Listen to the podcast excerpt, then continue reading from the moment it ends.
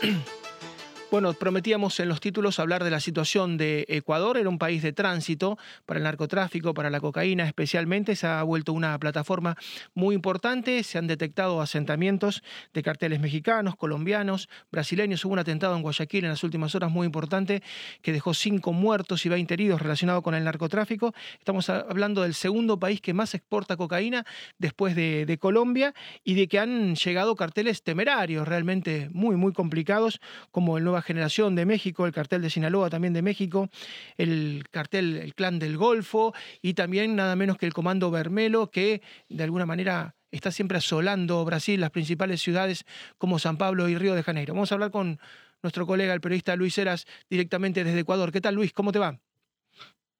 ¿Qué tal? ¿Cómo les va? ¿Cómo están? Un gusto poder eh, compartir estos minutos con ustedes. Lo cierto mm, es que escuchaba la introducción eh, y es lamentable, ¿no? Triste por donde se lo quiera ver. Eh, gran parte de la seguridad en nuestro país está comprometida por esta presencia eh, de carteles, de delincuencia. Hay situaciones que se viven en Ecuador que nunca antes se las eh, imaginaba, nosotros las íbamos a atravesar. Ciudades como Guayaquil, como Esmeraldas, que hoy en día eh, tienen enfrentamientos directos entre bandas delincuenciales eh, a la vista del día. Eh, ya no hay ni siquiera mm, ese temor de estas bandas por las autoridades ecuatorianas, que uno las ve atadas de manos, a veces por inacción política desde, desde el Estado y en otras ocasiones por em, lo que repercute la presencia de estas bandas delincuenciales que están muy bien armadas, que tienen presupuestos, que tienen esa capacidad para atemorizar a la población y, donde mm, cada uno de los ciudadanos aquí en Ecuador eh, atraviesa un tema de inseguridad insostenible, ya las calles no son absolutamente seguras, eh, se ve robos a mano armada permanentemente, asesinatos constantes, es decir, eh, en algún momento Ecuador era el segundo país más seguro de Latinoamérica y hoy en día eh, nuestra, nuestro país, Ecuador, es uno de los más inseguros claro, porque ustedes tenían las fuerzas policiales mejor pagas en dólares. Ecuador tiene una convertibilidad, en realidad está dolarizado. Y bueno, en dólares ganaba muy bien, siempre se tomaba los sueldos de las policías, de las fuerzas de seguridad, y Ecuador estaba por arriba de todos. Pero, pero esto, como vos me decís, viene cambiando. Absolutamente. A ver, em, hace algunos años atrás, acá había una distinción en cuanto a ministerios. Había un ministerio del Interior que se encargaba precisamente de la fuerza policial.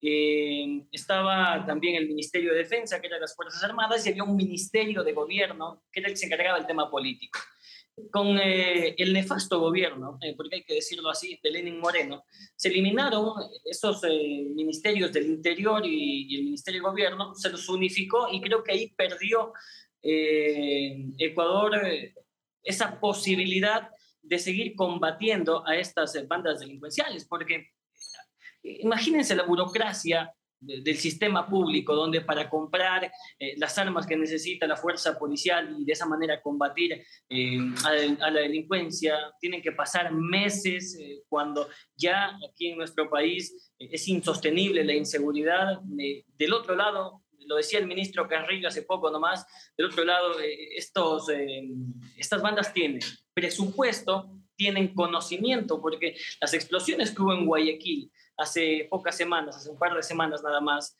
eh, ese, no, son explosiones caseras, sino son explosiones ya con conocimiento, con procesos químicos eh, y con eh, materiales y artefactos que los pueden ellos ir consiguiendo. Y la fuerza policial todavía no tiene el presupuesto aprobado para comprar algunas herramientas que les permitan combatirlos es, la burocracia y es ese sistema fallido, el sistema público eh, en cuanto a la defensa de nuestra población y mucho más todavía cuando hay inacción por parte del Estado.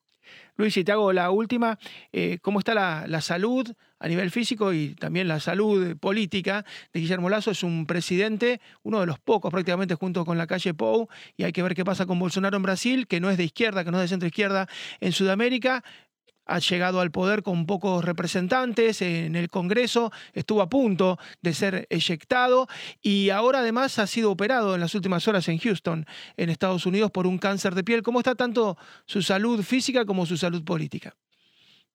A ver, en cuanto a salud, sabemos que el presidente está ahorita haciéndose algunas evaluaciones para saber cuál es la magnitud de este problema que tiene en, eh, en su piel, ¿no? Aparentemente es, es, un cáncer de piel que tiene y lo que se está esperando es los resultados de los estudios para saber eh, cuál es eh, la gravedad del asunto. Y en el tema político, creo que es uno de los presidentes con menos aprobación en Latinoamérica.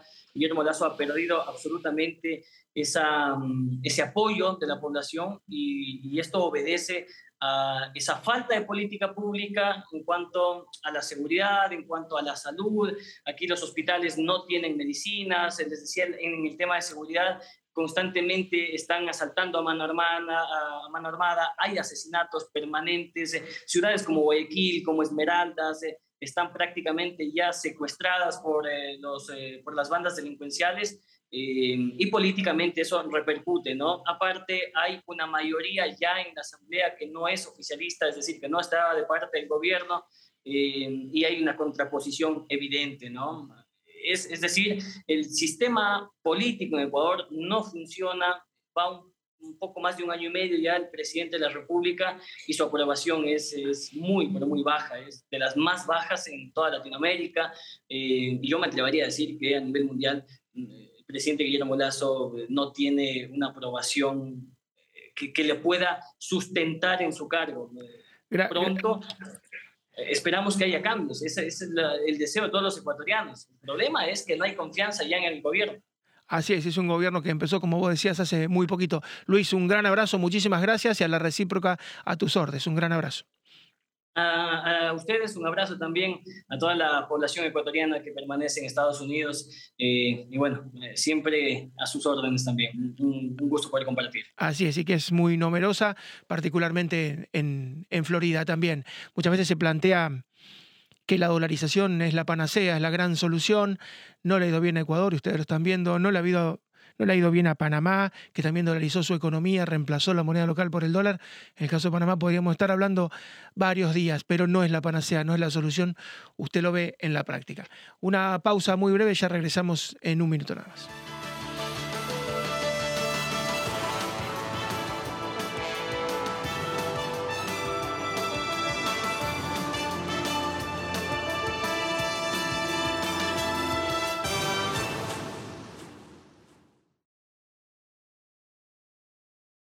This podcast is a part of the C Suite Radio Network. For more top business podcasts, visit c-suiteradio.com.